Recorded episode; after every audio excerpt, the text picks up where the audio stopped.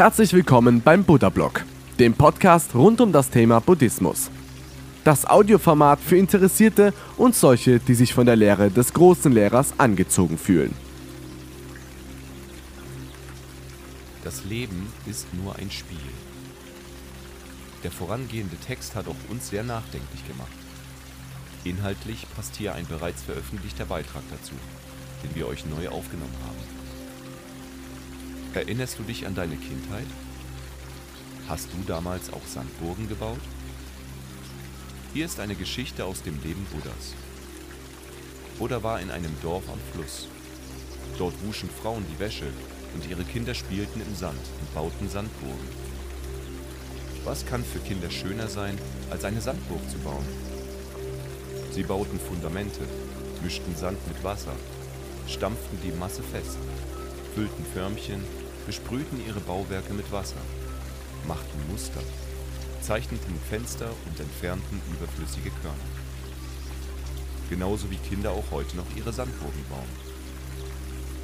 Buddha stand in der Nähe und beobachtete das fröhliche Treiben. Er beobachtete, wie die Kinder glücklich und zufrieden Burgen bauten. Doch schnell gerieten sie in Streit und warfen dabei die Burgen um. Die Kinder lachten und weinten in ihrer kleinen Welt voll kindlicher Freude.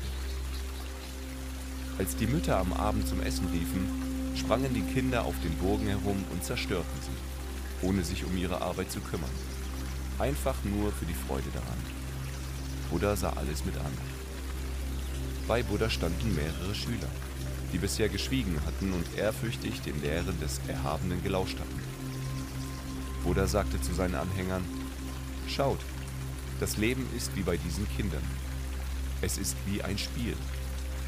Allerdings ist der Unterschied zwischen Kindern und uns Erwachsenen, dass wir unsere Festungen für immer behalten wollen. Kinder kehren am nächsten Tag unbekümmert zurück und bauen einfach neue Festungen.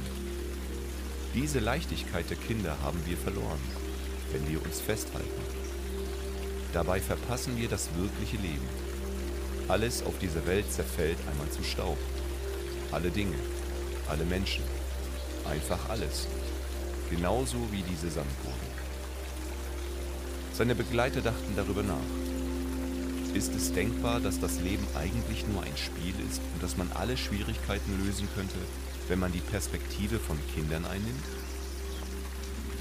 Um ernst zu sein, genügt Dummheit, während zur Heiterkeit ein großer Verstand unerlässlich ist. Buddha lehrte uns, dass das Festklammern Leid verursacht und dass wir loslassen müssen, um Erleuchtung zu erlangen.